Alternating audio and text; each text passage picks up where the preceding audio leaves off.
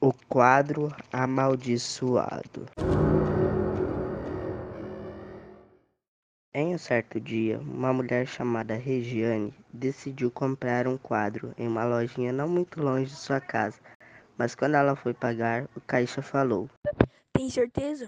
Vai levar esse quadro? Ela responde: Sim.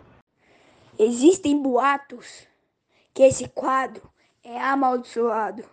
A mulher retruca: Amaldiçoado? Eu não acredito em maldição.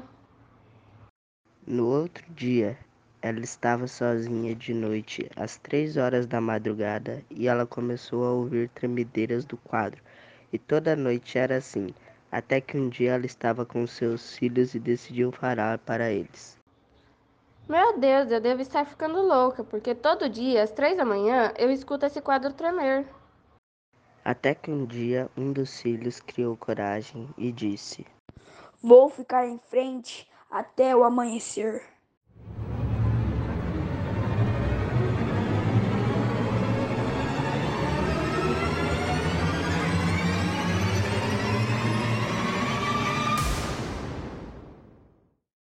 No outro dia, ela percebeu que o quadro não havia tremido e seu filho não estava mais em casa.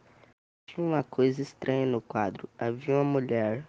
Apenas do dia em que seu filho sumiu, apareceu um homem no quadro, e cada dia esse homem estava em posições diferentes, assim como a mulher. Até que um dia ela decidiu ficar esperando o quadro tremer atrás de uma parede.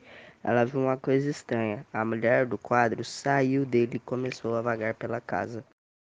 Ela decidiu perguntar para essa mulher do quadro. O que você quer de mim? A moça do quadro só falava uma coisa. Eu vou te pegar. Até que Regiane ouviu uma voz de seu filho que havia sumido, chamando-a.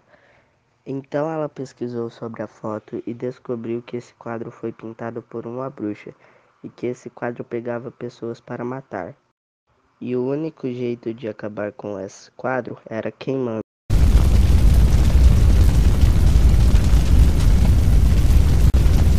E ela fez isso, salvando assim seu filho.